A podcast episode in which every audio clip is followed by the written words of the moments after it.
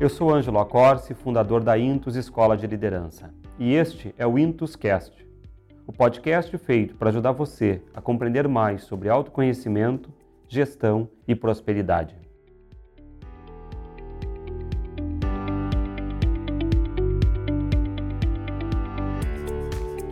Como já abordamos aqui em episódios anteriores, muitos são os elementos que nos constituem, que formam nossa personalidade. Inúmeras experiências e vivências sociais que, principalmente nos primeiros anos de vida, internalizamos. Essa nossa personalidade, ou eu, ou ainda ego, é uma estrutura mais ou menos estável de comportamento de modos de perceber e responder ao mundo que nos rodeia. Imagine, por exemplo, a atividade cotidiana de um líder empresarial. Quantas decisões, escolhas que esse eu, essa personalidade, precisa fazer a todo instante. Desde a contratação, uma demissão, um investimento, uma sociedade, etc. A responsabilidade do eu é fundamental para a construção do próprio protagonismo social. Ao final, o eu torna-se o critério para a autorrealização. Repito, mais do que o nosso potencial de inteligência, o nosso potencial nativo, que é um critério já íncito na nossa identidade, o eu passa a ser o critério para a autorrealização. Por quê? porque está nas mãos dele a realização ou não da ambição, do potencial que já é presente em determinada pessoa. Um eu maduro, bem desenvolvido, é pré-requisito à realização. Retorna, como a gente sempre sustenta aqui, a importância do autoconhecimento. Nessa longa jornada de compreender a si mesmo e construir a si como pessoa capaz de realizar na existência, Compreender como o eu mantém a si mesmo é fundamental. Fala-se muito, por exemplo, de zona de conforto, mas, de fato, o que mantém estável tal zona? Né? Quais estruturas, em parte consciente, em parte inconsciente, agem dioturnamente para nos manter em um estado de fixidez? Estado tal que, por vezes, é fatal no desenvolvimento do homem líder. Um dos elementos fundamentais para compreender essa dinâmica são alguns mecanismos que operam de modo fixo em nós. Os chamados mecanismos de defesa do eu. Eles não são outra coisa do que estratégias de estabilização para o nosso eu. São formas de nos defendermos, seja no trabalho, na família, com os amigos, no afeto, etc sempre temos um modo de agir, de conduzir, que nos defende de situações que, de, de modo concreto ou imaginário, colocam em perigo essa estrutura que a gente chama de eu. Em tese, essa estrutura acaba gerando uma série de mecanismos que usamos como modos de defesa nas situações cotidianas. Esses mecanismos uh, são acionados de modo bastante intenso durante situações em que nos sentimos ameaçados. Isso não necessariamente quer dizer uma ameaça física. Em vez disso, essas estratégias psicológicas são, são preva prevalentes em ambientes de alto estresse, onde algumas vezes podemos estar duvidando das nossas habilidades e de repente nos tornamos super conscientes de nossas próprias limitações. Entramos no modo defensivo para preservar o nosso ego.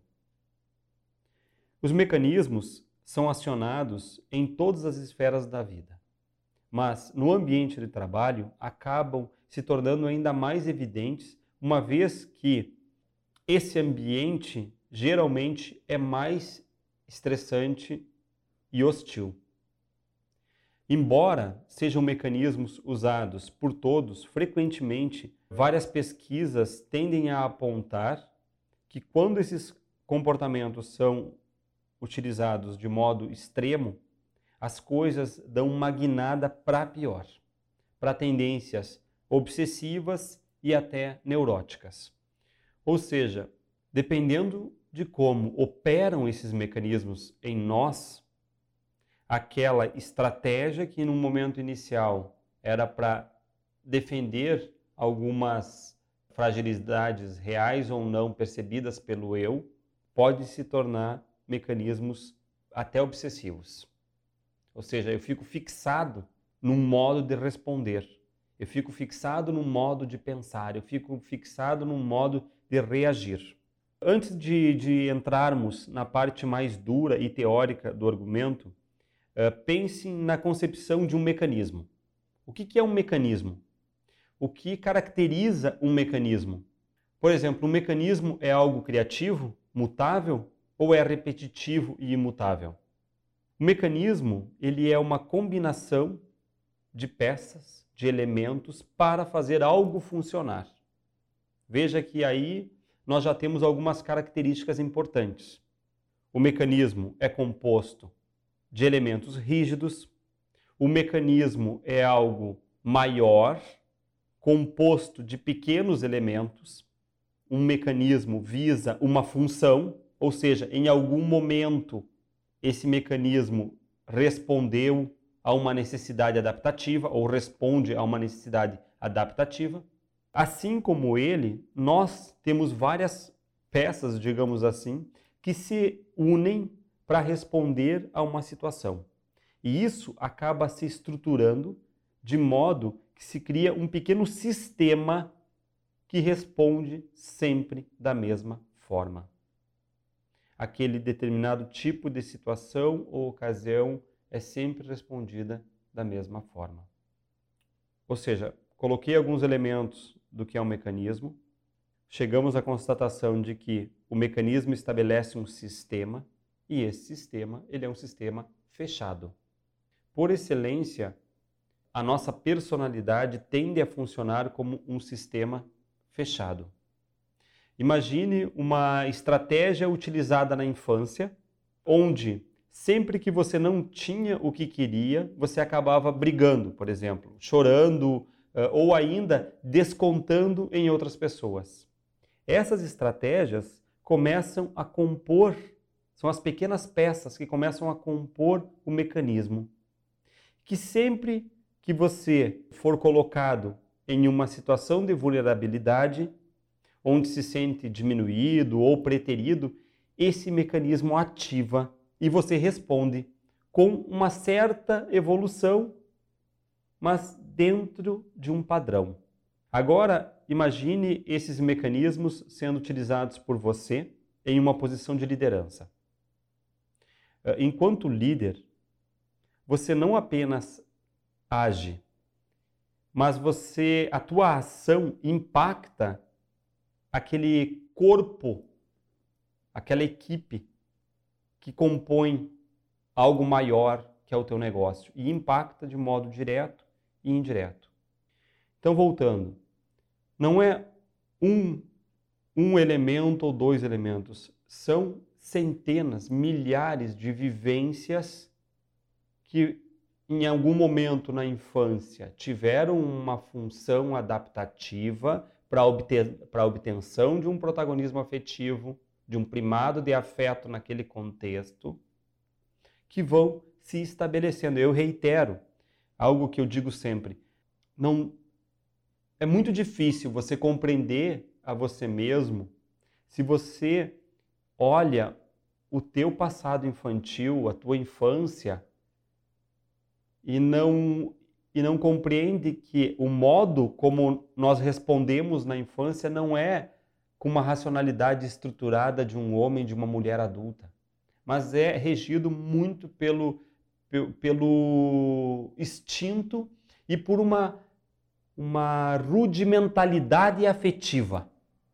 Ou seja, mesmo os percursos afetivos, eles ainda não estão constituídos totalmente. Quando a gente fala dessas peças e a gente joga isso, por exemplo, para a questão da inteligência emocional, você tem que se dar conta disso. Boa parte das dificuldades que nós temos na gestão das nossas emoções na vida adulta é porque eu estou respondendo a um mecanismo da infância. Eu estou frente a uma situação complexa da vida adulta, regido por um mecanismo estabelecido na infância. Os gatilhos são das relações adultas. Só que o modo de resposta sempre, quando gera problema, é porque foi da infância. Ou seja, eu não respondo à atualidade do meu cotidiano com uma atualidade de inteligência, com uma atualidade de percurso emocional. Disparam mecanismos que já, já, já possuem um traçado mnemônico, ou seja, já possuem uma, um modo de memória dentro de mim. Dado esse tipo de circunstância, dispara esse tipo de resposta. Dada esse tipo de imagem, ativa essa memória, dispara essa resposta. Ok. Tá ficando claro, tá claro para você de que existem muitos mecanismos que operam dentro da gente e qual é o, o, o maior dos, dos desafios? É você evoluir esses mecanismos. Para que evoluir? Para você ser uma inteligência capaz de responder ao aqui e agora, porque a vida acontece no aqui e agora. Reitero, é importante que você compreenda que na vida adulta esses mecanismos precisam ser geridos. E eu não posso ser refém inconsciente de um repertório padronizado de resposta ao mundo. Como assim, Ângelo? Vamos lá. Me explico. Na infância, o uso de um ou mais mecanismos são pouquíssimos. Eh, de defesa, esses mecanismos de defesa, acontecia de modo consciente. Ou seja, acontecia uma determinada situação e você, enquanto criança, vai agir e responder conscientemente àquela situação. A mãe brigou com você por quebrar o seu vaso de flor preferido. Você se esconde, chora, tenta agradar. Você sabe que ela está decepcionada e, e, e não consegue lidar com aquela situação, por isso, age para diminuir ou contornar aquela situação que te posicionou de forma vulnerável. Ou seja, a criança ela é muito sagaz. Nós na infância nós somos muito sagazes em contornar esses pequenos conflitos. Essa reação, né, validada porque naquele momento a mãe ficou menos magoada contigo, né, comigo, ela vai se estruturando para que sempre quando você se sinta em uma mesma situação ou uma situação correlata, você possa agir de forma semelhante. Com o passar do tempo, você não lembra mais desses episódios, nem que utilizou essa ou aquela estratégia em determinada ocasião. Mas como ela se estruturou dentro de você como uma peça de um mecanismo, ela aciona automaticamente quando você se sente da mesma forma ou ou ou em uma forma que responde a mesma frequência afetiva. Aqui tem um elemento muito importante. Só que passaram-se muitos anos e tudo isso hoje é inconsciente. Nunca esqueça que por trás de todo o mecanismo existe um, uma frequência afetiva, uma necessidade de acomodação afetiva dentro da gente. Esses mecanismos todos, eles vêm sendo pesquisados há milênios na humanidade. Né? Se nós pegamos, pegarmos, por exemplo, as Confissões de Santo Agostinho, são, é, é um tratado sobre esse universo psíquico. Né? Mas, contemporaneamente, a, gente entende que, eles, que esses mecanismos foram descobertos e consolidados por Freud em suas pesquisas que originaram aquilo que a gente entende como psicanálise. Né? Freud, obviamente, para quem eh, não sabe, ele foi um neurologista e um psiquiatra e foi o pai, o, o, o criador da psicanálise. Particularmente, eu acredito que uma das melhores elaborações da psicanálise, eh, depois é obviamente da evidência do inconsciente, que é um mérito da psicanálise, é um mérito de Freud, está o isolamento destes mecanismos de defesa. Se eu fosse dizer assim, seu ponto de vista do autoconhecimento, de quem é um curioso sobre si mesmo, daquela pessoa que entendeu que sem autoconhecimento não tem como fazer um exercício de protagonismo. Né? É muito difícil você ser líder se você não compreende a ti mesmo, porque é da compreensão de ti mesmo que você começa a se abrir para compreender as, as dinâmicas que estão no teu entorno. Né? E, e, quando a gente fala de autoconhecimento e pensa um pouco no legado da psicanálise, a evidência, a descoberta uh, do inconsciente, né? Essa, as tópicas, né?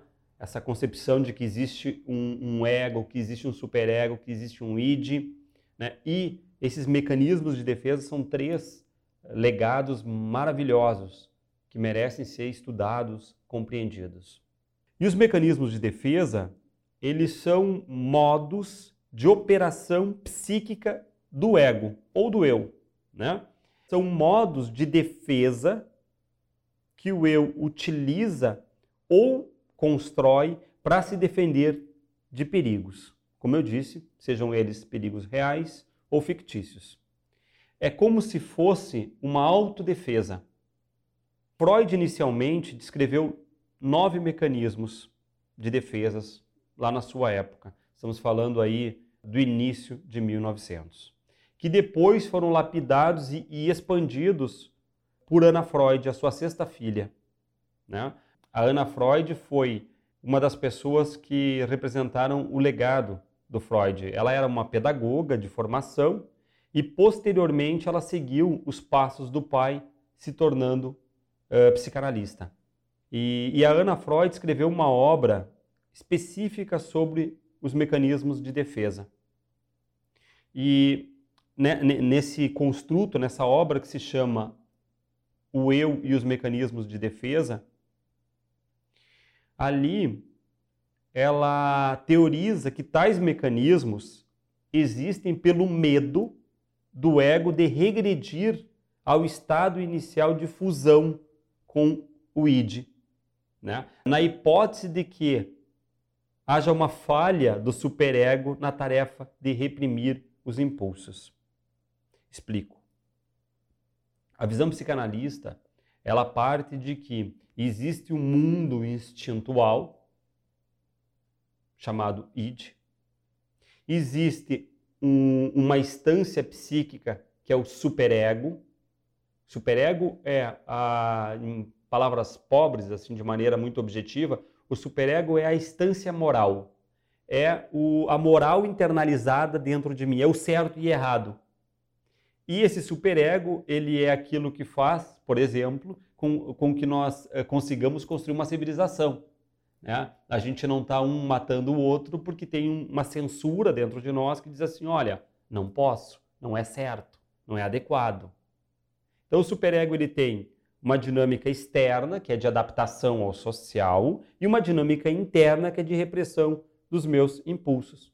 Por exemplo, eu posso ter um impulso uh, sexual em um momento que não é funcional e o superego faz essa gestão dentro de mim. Né? O superego é, diz, olha, tá bem, mas aqui não, não pode, não funciona nesse momento. Né? E é muito interessante porque a Ana Freud ela vai além do, do, trabalho do pai dela e ela percebe uma necessidade de ampliar essa lista, esse repertório de mecanismos que inicialmente Freud tinha descrito como nove, né, e ela passa a ampliar para 15. Essa lista de defesas, de mecanismos que defendem a estrutura do ego. Antes de, de, adentrarmos na teoria lapidada por Ana Freud, é necessário compreender que, segundo Freud, o ego ele está em contato com a realidade. Ou seja, parem para pensar uh, o, o, nosso eu, né? Dizer eu sou o Ângelo. Ele está o tempo inteiro em contato com a realidade. Né? Ele é regido, em psicanálise se diz que ele é regido pelo princípio da realidade. Né? Já que é, é ele que sente as emoções, né? é ele que está em imediato contato com tudo aquilo que nos cerca. E depois ele repassa isso para o id e para o superego. Né? O id, que é aquela dimensão mais instintual, ele opera, essa dimensão nossa inconsciente, que é o id, ele é regido por ele mesmo. Então ele busca saciar suas vontades, fazer o que o que o que ele quer fazer instintualmente aqui e agora, né? Dessa forma, para o id não importam as regras, porque ele vive por um outro princípio, não é o princípio da realidade, ele vive pelo princípio do prazer. Tá? E o superego, como eu disse, ele é regido por um outro elemento que é a moral, a moral e a ética. Tá?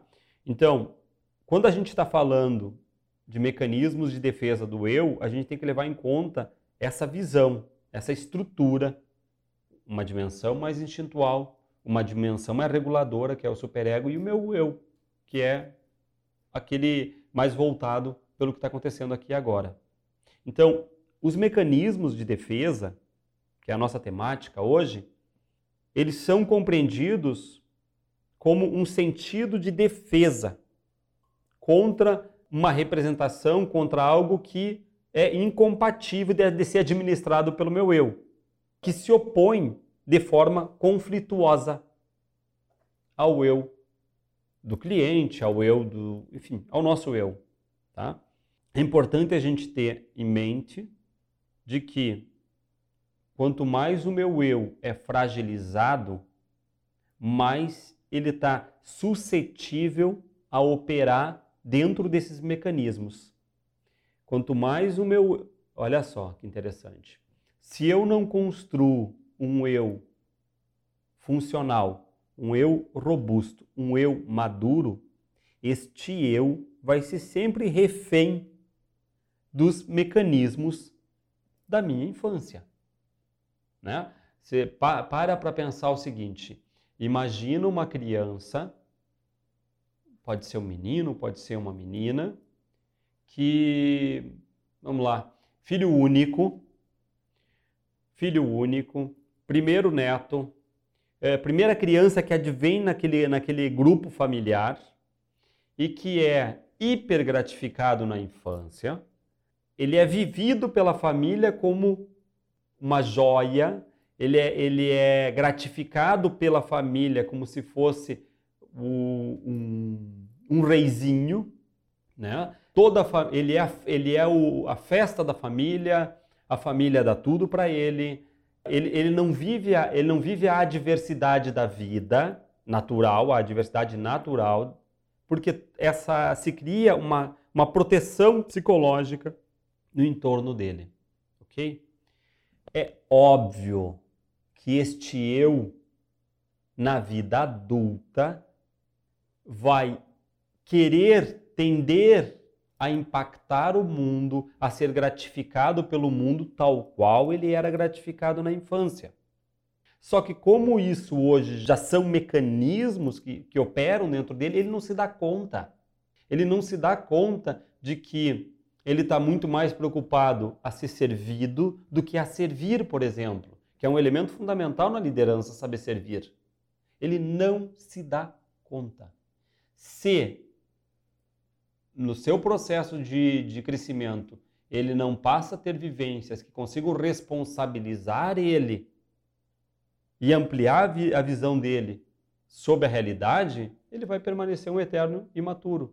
Ou seja, se ele não desenvolve a percepção de que também existem os outros, de que nem sempre dá para ser do jeito que ele quer, é óbvio que, sem ele se dar conta, o padrão dele vai ser assim e ele vai buscar uma relação de casal com um parceiro ou uma parceira que responda a essa demanda.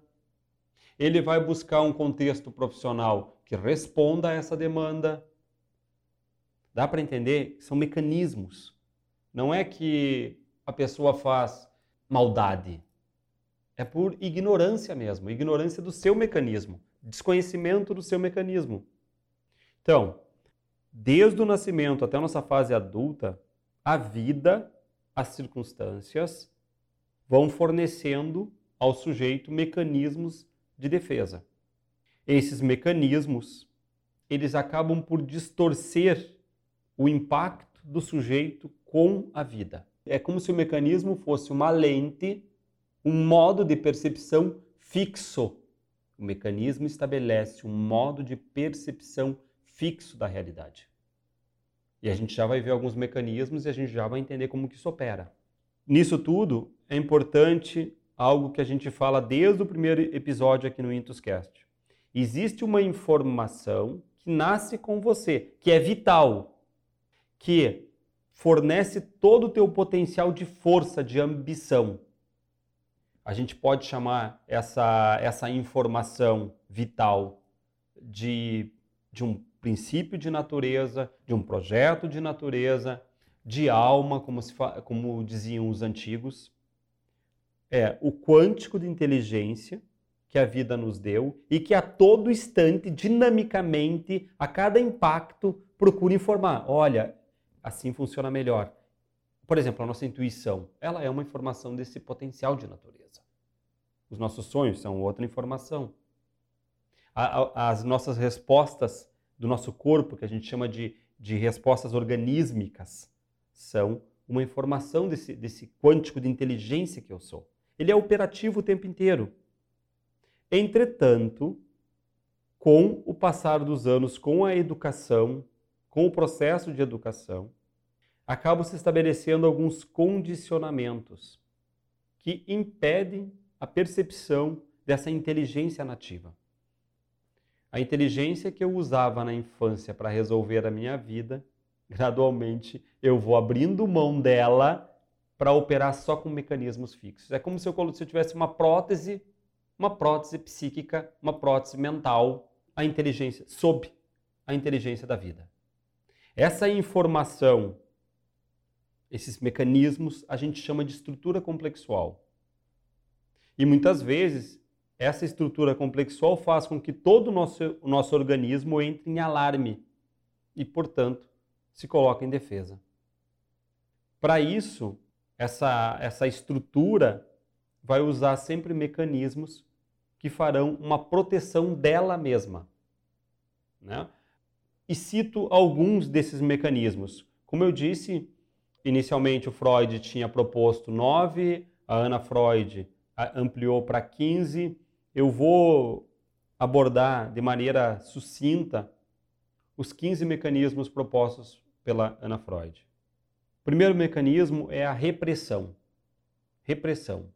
Movimento é um movimento que o ego realiza para rebaixar, reduzir conteúdos dolorosos, sejam ideias, afetos ou desejos.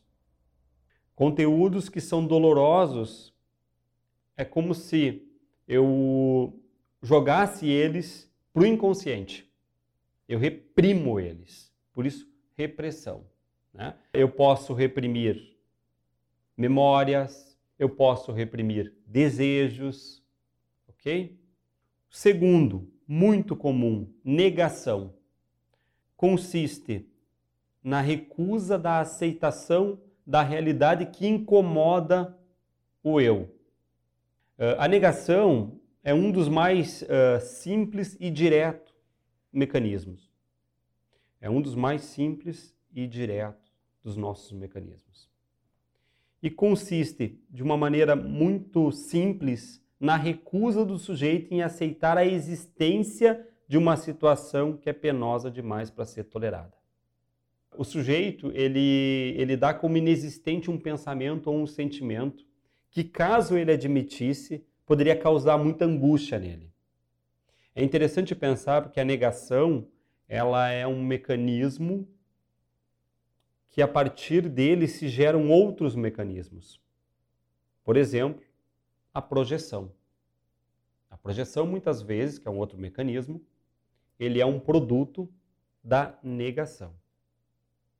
Eu simplesmente digo que aquilo não existe para mim. Eu muitas vezes não vejo. A negação é muito interessante porque muitas vezes a, a pessoa não vê. É, é, conto uma situação que ocorre frequentemente em consultoria individual. Você vem trabalhando com o cliente ao longo da consultoria e de repente você pega o ponto que tem que trabalhar com o cliente e você faz uma frase para ele dizendo: Olha só, se você. É importante que você mude esse, esse, esse aspecto e reveja a relação com aquela pessoa. E, a, e, e o cliente é como se ele não ouvisse o que tu disse. É como se ele, ele nega completamente aquela frase ou aquele nome daquela pessoa. Por quê? Porque ele não quer tocar nisso. É muito incômodo ter que mexer nisso. Essa é a negação. Um terceiro mecanismo é o deslocamento. O deslocamento ele é, como a própria palavra diz, a transferência de um impulso de um lugar para outro. É a transferência de um impulso para um outro alvo considerado menos ameaçador.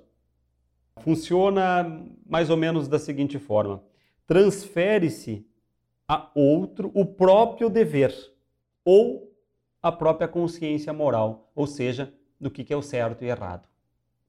Dessa forma, muitas vezes é justamente pela via do deslocamento que se nutre o sentimento de angústia e de culpa. O sujeito, ele, ele desloca também a possibilidade de ser mais, porque ele não assume o próprio dever consigo mesmo. A culpa, o sentimento de angústia, operado pelo deslocamento, nasce do momento em que o sujeito não se responsabiliza pelaquilo que deveria fazer na construção do seu crescimento. Ele desloca para uma outra pessoa, ele desloca para uma outra situação. Né? Eu sei que tenho que fazer algo, é óbvio que para fazer algo que vai me, me gratificar, me fazer crescer, me desacomoda, eu pego e faço, uso meu tempo para fazer uma outra coisa. Uso meu tempo, a minha energia, a minha inteligência para fazer uma outra coisa que não é aquele que era o, aquela que era a certa, a otimal. Por exemplo, as pessoas têm que se dar conta de que boa parte da procrastinação nasce do deslocamento. Né? As pessoas às vezes me perguntam, tá, mas me dá uma receita, um modo que para mim parar de procrastinar. Se ela não se der conta de como opera o mecanismo de defesa, deslocamento dentro dela, é, não adianta dar técnicas, tarefinha para achar que você vai parar de procrastinar. Por quê? Porque você vira as costas para o teu protagonismo e isso já é um mecanismo dentro de você. Tem um, um seriado que, que muitos conhecem, talvez todos conheçam, que é o seriado do Chaves. Ali, no, o Chaves é a genialidade daquele seriado é justamente a dimensão psicológica se vocês olharem aquele seriado, ele é de uma riqueza de, desses funcionamentos incrível. Né? E, e no Chaves a gente consegue perceber, perceber vários uh, mecanismos. Por exemplo, o, o, deslocamento, se você olhar a, a relação entre a dona Florinda e o seu Madruga, que, que ele sempre apanha por estar num lugar onde não devia, é, é, é, exatamente um deslocamento. Ou seja, a dona Florinda ela desloca nele a culpa de tudo que acontece com o seu tesouro, com o filho dela. Não se responsabilizando pelo filho que está criando e muito menos responsabilizando o próprio, o próprio filho, o próprio tesouro. É muito interessante. E o seu madruga acaba sendo objeto de deslocamento. Ao invés de responsabilizar o filho, ela desconta no seu madruga. Um outro mecanismo muito utilizado é a racionalização. Racionalização, quarto mecanismo. A racionalização ela é um processo pelo qual a pessoa elabora desculpas ou razões lógicas para tentar justificar comportamentos, pensamentos ou sentimentos inaceitáveis. É, frequentemente, a racionalização, olha que paradoxo, frequentemente a racionalização age em função de uma emoção afetiva. Um aspecto muito frequente na racionalização é a autocrítica ou a hipercrítica paralisante. Ou seja, a pessoa que tem uma tendência a racionalizar, ela critica muito a si mesma. E às vezes essa crítica é tal que ela trava. E a racionalização ela é um processo muito interessante. Volto a, a trazer exemplos de consultoria individual. A pessoa entende tudo, mas não muda. Ela tem toda, ela tem, ela tem uma, uma, uma tese perfeita, quer dizer, entende tudo entre aspas, né? Entende tudo do jeito dela, dentro do filtro dela, né? Então ela tem uma tese perfeita sobre a sua problemática, mas não sai da própria problemática. Ou seja, a racionalização não tem função de vida de autoatualização. Ela tem função só de uh, reduzir o desconforto do eu. Tem explicação para tudo, mas não muda.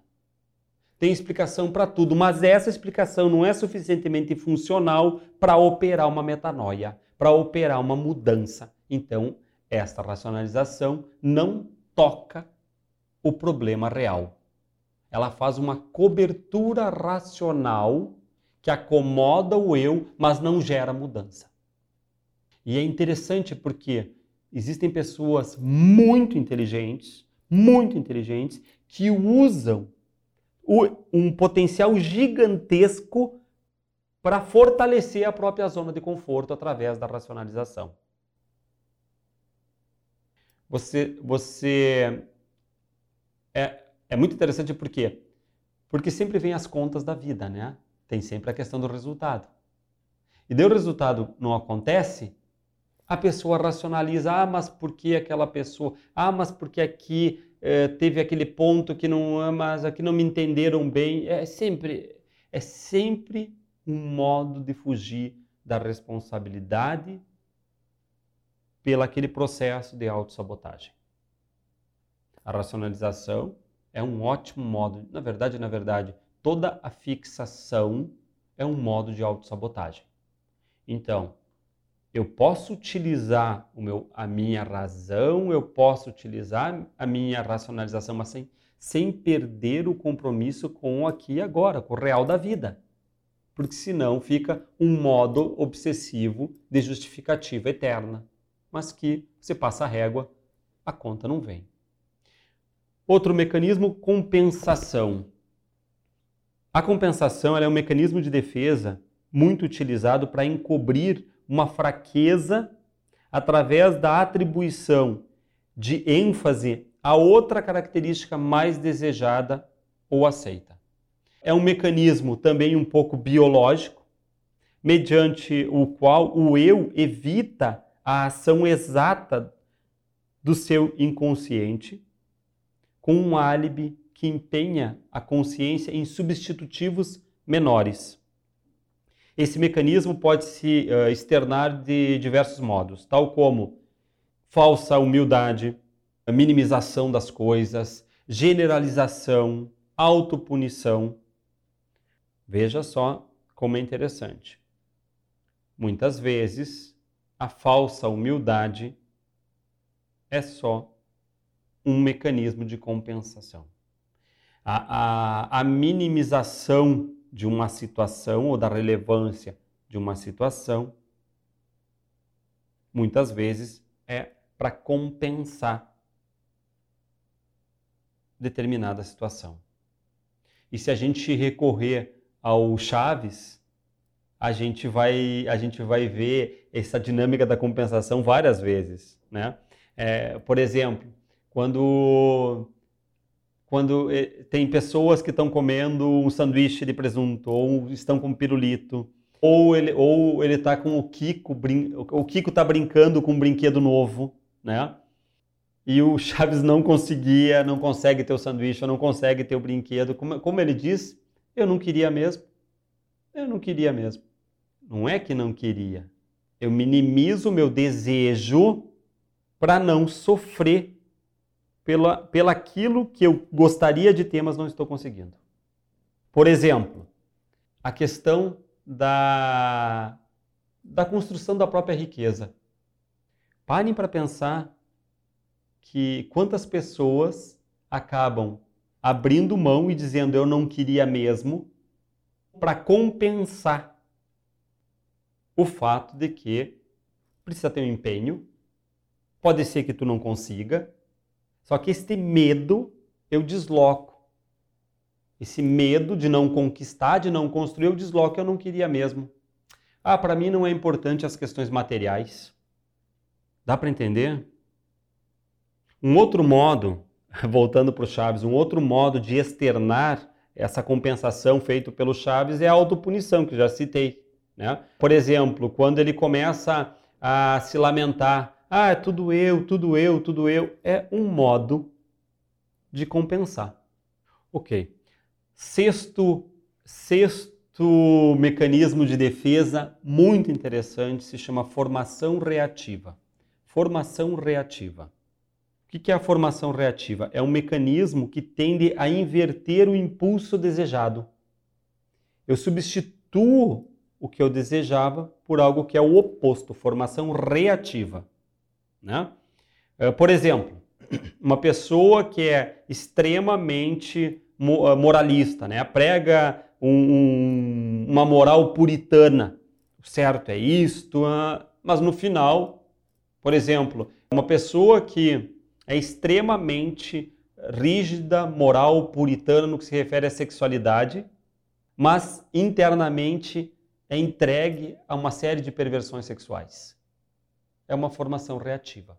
Ou seja, eu crio um mecanismo externo para inverter o impulso que eu sinto dentro. Né? E se a gente olhar, jogar isso para várias, vários funcionamentos, a gente vai ver que a formação reativa é muito presente. Né? A pessoa que é extremamente organizada fora e dentro é um caos. Caos de pensamentos, um, um caos de afetos, é um caos. Isso é formação reativa. Sétimo, talvez o mais famoso dos mecanismos, né, junto com a racionalização, é a projeção. Tá? A projeção é aquele mecanismo que é responsável por atribuir aos outros conteúdos psíquicos que são da gente. Ou seja, eu atribuo a outro, eu projeto em outro algo que é meu.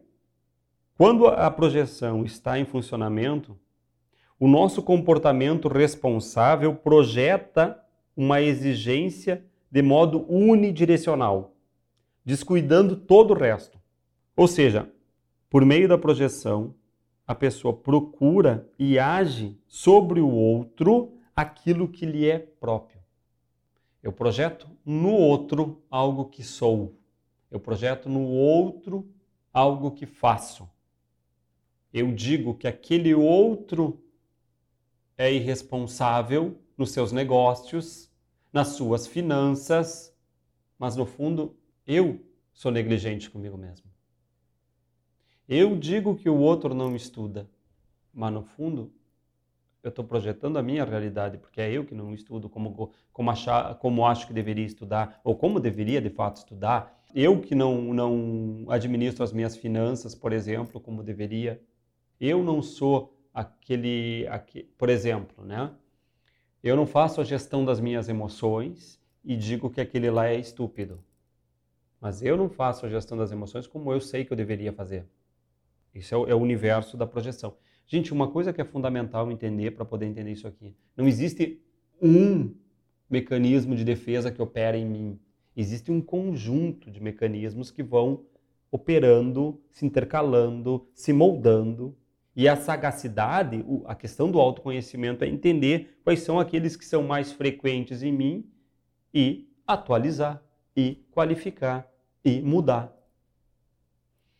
Um, outro mecanismo, oitavo mecanismo, isolamento. O isolamento, em síntese, ele consiste em uh, separar um pensamento, uma recordação ou um afeto de outros que ele está associado na resposta a um determinado evento ou fato, eh, de modo a minar ou fazer com que nenhuma reação emocional ocorra. Eu, eu, eu tiro aquela ideia, aquele pensamento, aquele afeto, para me manter, digamos assim, protegido e não explodir, por exemplo. Eu tiro aquela ideia, eu não, não, não vou pensar nisso. Isto é isolamento. É o isolamento de um conteúdo que me gera desconforto. Um outro elemento uh, importante. O isolamento pode ser funcional na minha vida? Claro que pode. A projeção, em alguma medida, pode ser funcional? Pode, porque ela pode me ajudar a ver que, que Nossa Senhora do Céu, olha só, eu estou reputando a um outro que eu deveria fazer. Então eu me dou conta e mudo. Todos esses conteúdos que a gente discute, inclusive esse aqui, eles só são um alerta para dizer o seguinte, cara, tu é mais do que isso. Compreende para melhorar, compreende para te qualificar, compreende para não ser um marionete dos teus mecanismos. É esse é o drive, é essa, essa, esse é o convite de um, um conteúdo como este. Sempre tem a responsabilidade individual, né? mas pelo menos o nosso intento em trazer um conteúdo como este não é para você ticar do lado dizendo assim, ah, eu tenho isolamento, eu sou um cara muito projetivo, né? Sei lá, eu desloco assim. É mais do que isso. É você entender que você pode ser mais. Você pode, na medida em que vai te compreendendo, desenvolver respostas que são mais funcionais ao teu aqui e agora, até porque você não tem mais cinco anos, quatro anos, nós não temos mais essa idade, nós já passamos. E esses mecanismos, em alguma, em alguma medida, também me ajudaram a chegar onde eu cheguei. Então tiveram a sua valia. Agora eu preciso me atualizar. Nono mecanismo, anulação. A anulação é, é a nossa busca por cancelar ou desfazer uma ação ou sentimento indesejado de forma, olha que interessante, de forma simbólica, através de outra. Né? Voltando para o nosso, pro nosso Chaves. Quando, quando o Chaves começava a, a falar de, de, maneira repetitiva no ouvido do, do, do Kiko, né? O Kiko explodia dizendo assim: cale-se, cale-se, você me deixa louco. Ou seja, ele anula o seu sentimento de tédio, de passividade com irritação. Okay? Então, a, a anulação é a busca de desfazer, eh, romper com um sentimento indesejado. Décimo, introjeção. A introjeção é aquele mecanismo responsável por integrar elementos de outro indivíduo à minha estrutura de ego. Introjeção é um mecanismo muito delicado, por quê? Porque a introjeção pode ser a via de entrada para anulação da minha identidade. Vou explicar. Primeiro, introjeção aqui está sendo vista como um mecanismo. Preste bem atenção, estamos chegando na conclusão do nosso, do nosso encontro. Observem que interessante é o mecanismo da introjeção.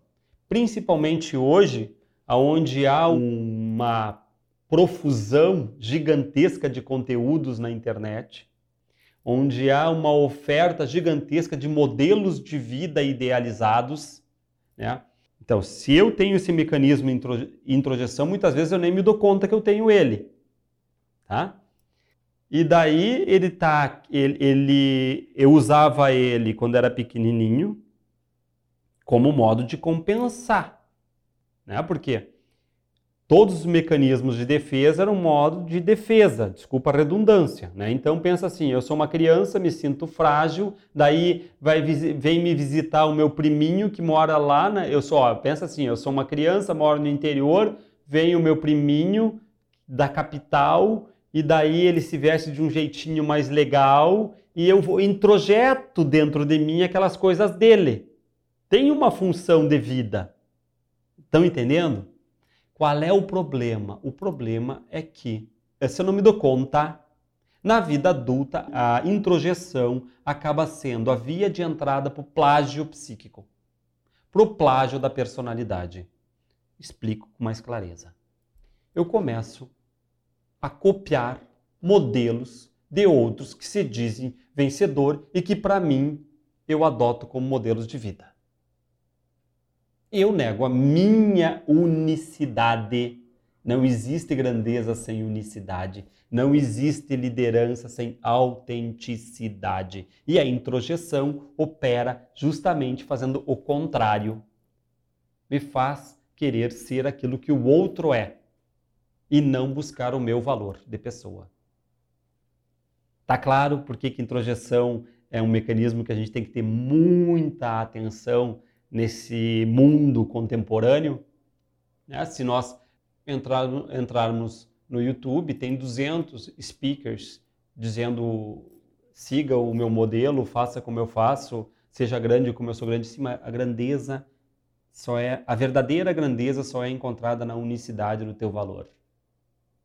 Todos os conteúdos Todas, todas as provocações, elas têm valor, inclusive as nossas na Intus, elas têm valor se são uma via de contato com a tua identidade e não como uma oferta fixa de seja assim, faça isso. O líder, ele é sempre um autogerador de si mesmo. É um criativo no construir a si mesmo. A própria palavra líder já traz consigo a unicidade.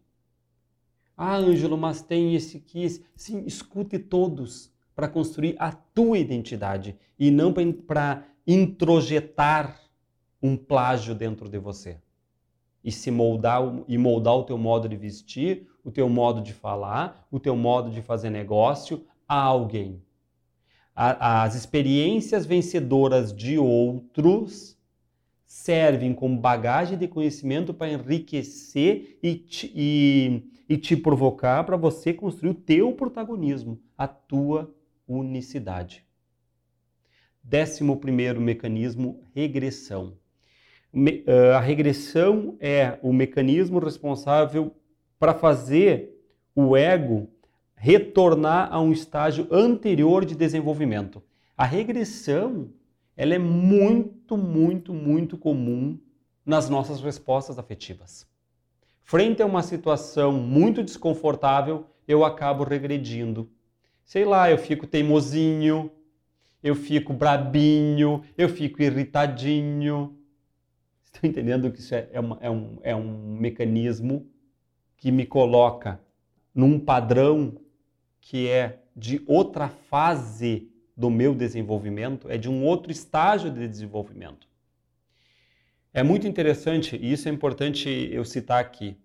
Existem estágios de desenvolvimento psíquico, e esses estágios foram teorizados por muitos pensadores. Muitos. Eric Erickson, por exemplo, descreve esses estágios da infância à velhice. É belíssima a obra dele. Piaget também traz isso. E todos, todos esses grandes pensadores são uníssonos em dizerem o seguinte: não necessariamente todas as pessoas cumprem o desenvolvimento de todos os estágios. Ou seja, muitas pessoas ficam fixadas em estágios de desenvolvimento muito aquém da sua, da sua idade, do seu momento etário ou seja, eu posso ter uma pessoa de 40 anos que ficou fixada num estágio de desenvolvimento dos 13. Como que eu vejo isso? Pelo modelo de resposta afetiva, pelo modelo, por como ela joga com esses mecanismos de defesa, é muito evidente nela os mecanismos de defesa, é muito básico você olhar, nossa, como que essa pessoa não se dá conta que ela opera desse jeito? Porque ela não avançou nos estágios de desenvolvimento. Né? Esse é um conhecimento que, infelizmente, deveria ser mais socializado. As pessoas se darem conta de que, oh, presta atenção, você vai contratar essa pessoa, se dá conta se ela, se ela é uma pessoa que conseguiu maturar os estágios de desenvolvimento. Se a capacidade emotiva dela, com 40 anos, faz correspondência a idade dela, de 40 anos. Uh, décimo segundo mecanismo, fixação. A fixação ela ocorre quando uma pessoa em seu desenvolvimento ela não progride de maneira normal, ou seja, fica paralisada. Veja como, como eles caminham junto à regressão e à fixação. Né? A, fi a regressão é aquele mecanismo que em uma situação eu regrido. Só que eu regrido porque eu já fiquei um pouco fixado lá. Tá claro? Esses mecanismos eles não são estanques, não são fixos. Eles operam dentro da gente. Uh, décimo terceiro, sublimação. Sublimação Veja só, sublimação é um mecanismo também muito interessante e pode ser muito funcional. Vou explicar. A sublimação é um mecanismo responsável por redirecionar um quântico energético de um impulso para uma outra atividade que é socialmente mais aceitável ou desejável. Né? Eh, é um mecanismo que pode, digo de novo, a sublimação, se você faz uma gestão dela, ela pode ser um mecanismo muito útil na vida adulta. Né? Por exemplo, você pode deixar de fazer algo infantil sublimando em algo que socialmente é produtivo, mais criativo, mais útil. Né? Por exemplo, eu tenho uma. Não, entramos na, na vida real, né? Parem para pensar na questão do impulso de necessidade gregária. Ou seja, nossa necessidade, gregarismo é nossa, nossa necessidade de estar com todos, de estar com outros. Nós somos gregários, nós somos sujeitos gregários, né? O humano é gregário. Então a gente tem, a gente, é aquele ditado, ninguém é uma ilha, tá? Ok. Só que uma coisa é quando eu tenho 10 anos, outra coisa é quando eu tenho 15 anos, por exemplo, dos meus 15 aos meus 18, eu tenho muita necessidade de amizade, isso é normal, tá? Pois 20, 30, 40, pense o seguinte, hoje eu tenho, eu estou construindo a minha liderança, ou eu já tenho uma liderança constituída, e eu tenho imensas responsabilidades e eu gosto desse mundo, ok. Mas às vezes me vem uma necessidade de estar com aqueles amigos. Eu posso sublimar isso qualificando esse encontro com um bom jantar, com uma pessoa que eu amo ou que me faz bem. Dá para entender? É você deslocar uma necessidade. Deslocar de modo consciente de acordo com o estilo de vida que hoje é funcional para a minha evolução. Né? Eu vejo, por exemplo, que tem muitas pessoas que retroalimentam a sua infantilidade encontrando sistematicamente amigos que não evoluíram amigos que não avançaram na sua trajetória. É, sugere-se sublimar. Décimo quarto, supressão. Supressão é um bloqueio. Supressão, a palavra supressão é bloqueio. Bloqueio, eh, quando a gente está falando de mecanismo de defesa, a supressão é um bloqueio consciente e voluntário de sentimentos, de pensamentos desagradáveis, ou seja, é uma anulação de determinadas percepções ou pressões que podem colocar em perigo a minha estima, o meu valor, o meu prestígio. Tá? Supressão também pode ser um mecanismo muito bem utilizado, né? onde eu faço uma anulação de determinados sentimentos, determinados pensamentos. Por quê? Porque eles me reduzem. A supressão ocorria, né? por exemplo, a gente fez isso, a gente suprimiu uma série de memórias de, de pequenos traumas, de pequenos conflitos que a gente viveu ao longo da vida. Só que hoje, como adulto, você pode fazer uma supressão. Quantas vezes, infelizmente, a gente tem que indicar para a pessoa: olha, deleta essa memória. Para de pensar nisso. Isso é uma supressão. Não pensa mais nisso, por quê? Ah, porque essa memória ativa, esse sentimento te, te, te gera culpa, te coloca em regressão. Supressão. Décimo quinto mecanismo, último mecanismo, é identificação. A identificação é o mecanismo responsável por aumentar o valor do ego através de aquisição de características de um sujeito, que é uma referência. Veja que, veja que a identificação ela não se confunde com a introjeção, tá? Eu posso usar esse mecanismo da identificação para me tomar como exemplo alguém que é de valor, ok? Por fim, reiterando, né, qual é o escopo objetivo desse episódio? Por que, que tudo, todo esse conteúdo é importante para um líder?